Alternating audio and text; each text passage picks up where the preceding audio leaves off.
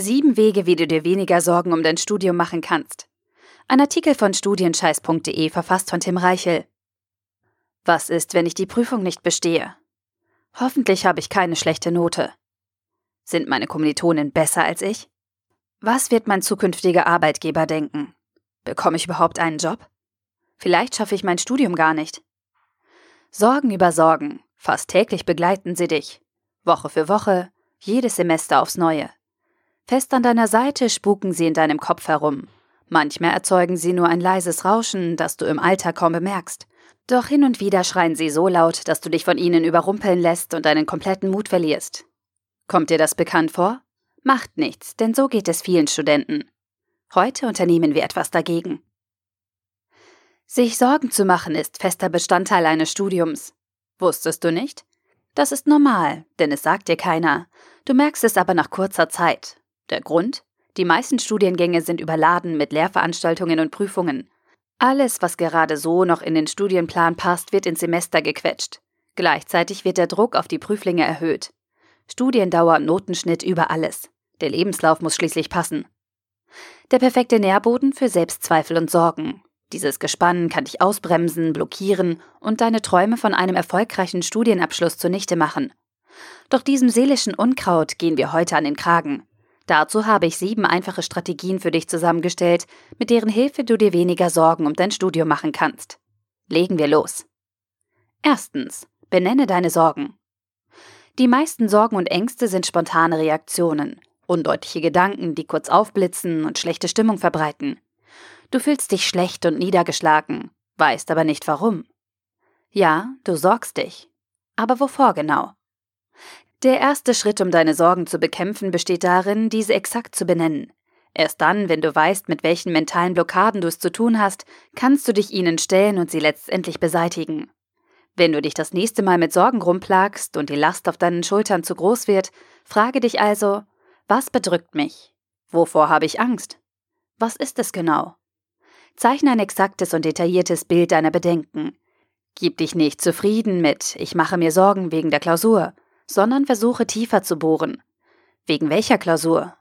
Warum sorgst du dich? Welches mögliche Ergebnis verursacht die Angst?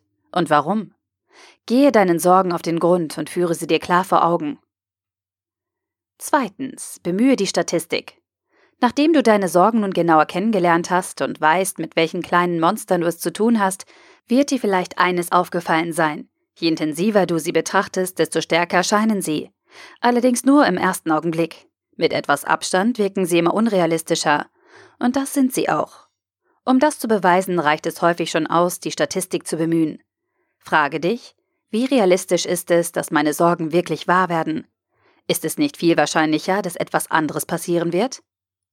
Wie realistisch ist es, dass du wegen einer schlechten Note nicht deinen späteren Traumjob bekommst? Oder wie hoch ist die Wahrscheinlichkeit, dass du die entscheidende Klausur wirklich nicht bestehen wirst? Dazu ein Beispiel. Selbst bei einer Klausur mit einer Durchfallquote von 50 Prozent sind deine Chancen auf ein Bestehen besser als die verbleibenden 50 Prozent. Warum? Weil du die Prüflinge, die untalentierter sind als du, und diejenigen, die weniger oder gar nicht gelernt haben, aber trotzdem bestehen, mit einberechnen musst. Deine Chancen liegen also, statistisch gesehen, deutlich über 50 Prozent, wenn du dich gut vorbereitest und fleißig lernst. Drittens, zeichne ein Worst-Case-Szenario. Was im ersten Moment wie ein großer Widerspruch aussieht, hilft hervorragend gegen Stress und beklemmende Gefühle. Stell deine Sorgen für einen Moment in den Mittelpunkt und überlege dir das Schlimmste, was passieren kann. Steigere dich in deine Sorgen hinein, übertreibe und definiere deinen persönlichen Albtraum. Sei komplett pessimistisch und male ein finsteres Worst-Case-Szenario. Das Erstaunliche ist, danach willst du fast automatisch dazu übergehen, über Lösungen nachzudenken und dir einfache Schritte auszudenken, die du im schlimmsten Fall unternehmen kannst. Am Ende wirst du sehen, dass deine Lage gar nicht so schlimm ist. Und das, obwohl du vom Worst Case ausgehst. Außerdem wird dir dadurch erneut klar, dass deine Befürchtungen in Wirklichkeit realitätsfern und fast immer an den Haaren herbeigezogen sind. Viertens, mach dir klar, welchen Preis du zahlen musst. Sorgen sind nicht besonders hilfreich, wenn es um konzentriertes Arbeiten und konstruktive Gedankenmuster geht.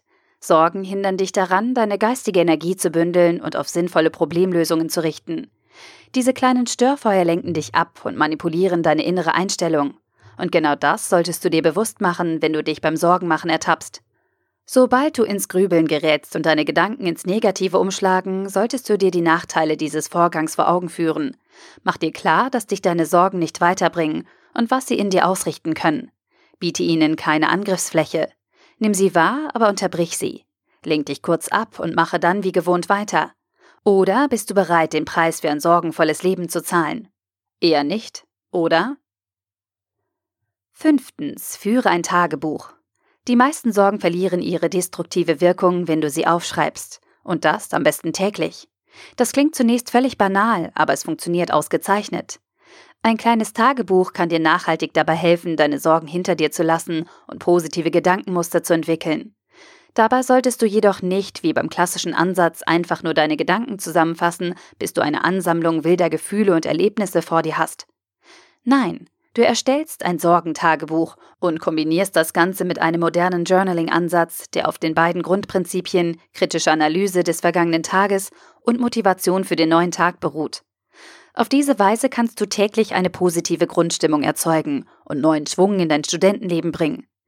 Im ersten Schritt formulierst du deine Sorgen und beschreibst im Detail, was dich bedrückt. Danach kommt die Struktur. Beantworte dazu einfach die folgenden fünf Fragen schriftlich. Wie lief der heutige Tag?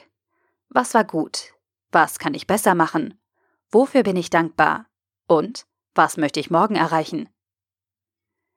Sechstens, tausche dich mit anderen aus. Viele Studenten denken, dass sie mit ihren Sorgen alleine sind. Sie fühlen sich ausgestoßen und wertlos, weil sie sich selbst für schlecht halten. Sie sind der Meinung, dass es ihren Kommilitonen besser geht. Doch das ist in 99 Prozent der Fälle falsch. Fast alle deine Mitstudenten plagen sich mit ähnlichen Zukunftsängsten und Existenzsorgen herum. Sie sind genauso unsicher wie du. Sie lassen sich nur nichts anmerken. Ein Großteil der Studenten schweigt seine Sorgen tot. Leider bringt sie das nicht weiter. Ganz im Gegenteil, denn auf diese Weise muss jeder für sich mit seinem Sorgenpaket fertig werden. Dabei wäre es viel einfacher für alle Betroffenen, wenn die Sorgen in der Gruppe thematisiert würden. Nur so kann man sich gegenseitig helfen und Mut zusprechen. Deswegen schlage ich dir ein kleines Experiment vor. Vertraue dich einem deiner engsten Kommilitonen an und sprich eine deiner größten Sorgen offen aus. Erzähle davon, was dich bedrückt und warum.